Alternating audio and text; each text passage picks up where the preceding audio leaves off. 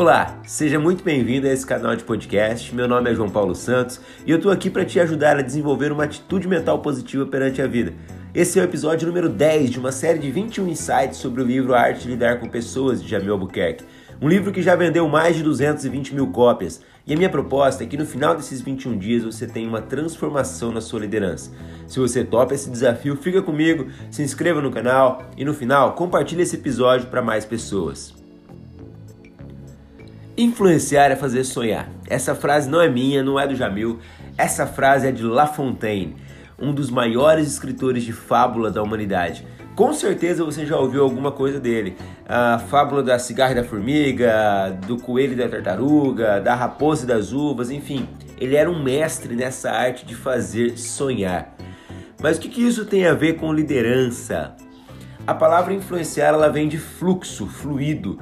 Ou seja, influenciar é mexer com os fluxos internos, os fluidos internos de uma pessoa. Para que você consiga fazer isso, mexer internamente com alguém, você precisa dar o um sentido muito grande à ação que pretende que ela faça. Esse sentido precisa não ser só claro na hora da explicação, mas também precisa fazer com que a pessoa visualize o motivo pelo qual aquilo é importante. Muitos líderes que eu conheço, que eu converso, eles não compreendem esse conceito que parece tão óbvio no princípio, mas não é.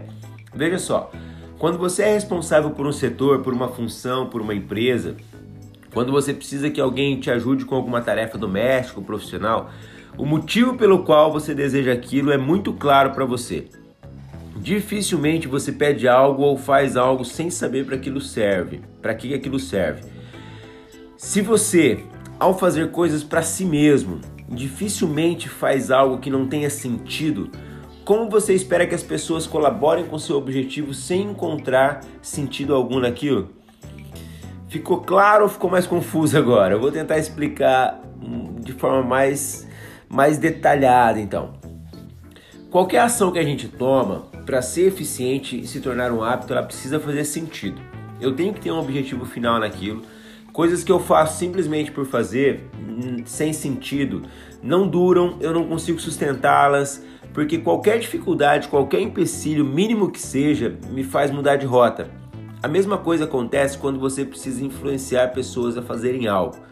Você precisa fazê-las compreender o sentido daquilo, mesmo que o objetivo seja seu e não delas. A ação que você propõe precisa ter sentido um começo, um meio, um fim, um objetivo final, onde quem executou pode perceber a importância do que ele acabou de fazer.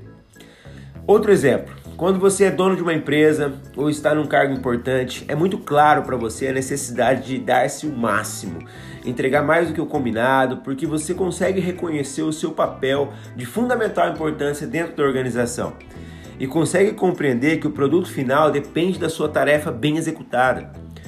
Porém, Cada vez que descemos na hierarquia de cargos e funções, esse conceito vai ficando mais confuso, porque ele se distancia muito da realidade daqueles que estão lá na base da pirâmide, ganhando lá 5, 10 vezes menos do que você que está no topo ou próximo ao topo. Fazer com que essas pessoas sintam-se importantes e parte do processo é fundamental para que você consiga cooperação. E para isso é sim preciso fazê-las sonhar, mas não um sonho irreal Sonhar no sentido de estimular a sua imaginação e criatividade para que ela possa sair da bolha do seu quadradinho, do seu mundinho, da sua função e perceba que faz parte de algo muito maior e de grande importância. Uma vez eu li uma história dessas que ilustram como fábula esses conceitos, né? Eu, hoje eu não posso dizer se é um fato real ou apenas ilustrativo, porque já faz muitos anos que eu li isso. Na época eu tinha, sei lá, 17 anos e eu não me atentei a esse detalhe. Enfim, esse conceito ficou e é isso que importa. Segundo é, esse livro que eu li e essa história que ele trazia, na época em que os Estados Unidos estavam em sua missão de levar o homem para a Lua, né? na época do John Kennedy lá, que ele falou que uh, naquela década ainda o americano iria pisar na Lua, a NASA iniciava suas pesquisas e trabalhava duro para isso um grupo de estudantes teve acesso aos colaboradores para fazer uma pesquisa, aos colaboradores da NASA. Um estudo administrativo sobre cargos e funções dentro da empresa. A ideia era o que? Cruzar os dados para fazer um comparativo entre o que a empresa esperava daquele cargo e a visão do colaborador sobre aquilo. O que chamou a atenção foi a resposta de uma faxineira quando, quando perguntaram para ela, quando chegou a vez dela de ser interrogada. Quando perguntaram para ela qual era o cargo que ela tinha, ela disse: Sou faxineira. Ok, uma resposta lógica, não surpreendeu ninguém. Porém, a surpresa veio quando perguntaram qual era a função que ela executava naquele cargo. E ela disse: A minha função é ajudar a levar o homem para a lua. Veja só, isso é fantástico. Ela podia dizer: a minha função é limpar o chão, a minha função é manter a sala limpa, a minha função é manter isso aqui organizado. Mas não, a minha função é ajudar a levar o homem para a lua. Isso é muito maior do que uma simples passada de pano no chão. Isso é a capacidade de fazer sonhar que eu falei no começo do episódio. É isso que Napoleão Hill coloca como a arte de usar a imaginação criativa. Para você conseguir a cooperação das pessoas, precisamos implantar na mente delas o sentido pelo qual queremos algo. Traduza isso para o seu dia a dia. Entenda o que você quer que as pessoas executem e aplique. Vamos lá, você quer que o colaborador chegue mais cedo, mas por que, que ele deve chegar mais cedo? Fazer isso faz parte do que?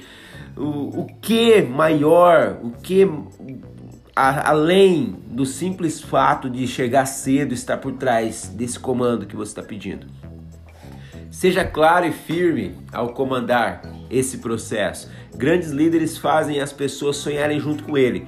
E lembre-se, ninguém está na sua cabeça pensando como você pensa. O sentimento e a visão que são para você claros como água limpa, transparente dentro de um copo, na maioria das vezes é turvo feito água de rio na cabeça das outras pessoas. Se esse episódio fez sentido para você, eu peço para que você ajude ele a chegar a mais pessoas. Imagine só um mundo onde as pessoas têm acesso à informação de qualidade, onde as pessoas podem aprender de graça como serem melhores, melhores para os outros e jamais melhores do que os outros. Um mundo onde as coisas acontecem com mais sentido, as coisas acontecem com mais facilidade, porque eu me preocupo com o próximo. Imagine como seria você fazer parte de um mundo como esse. Então colabore para que esse mundo aconteça. Um grande abraço. Nos vemos no próximo episódio.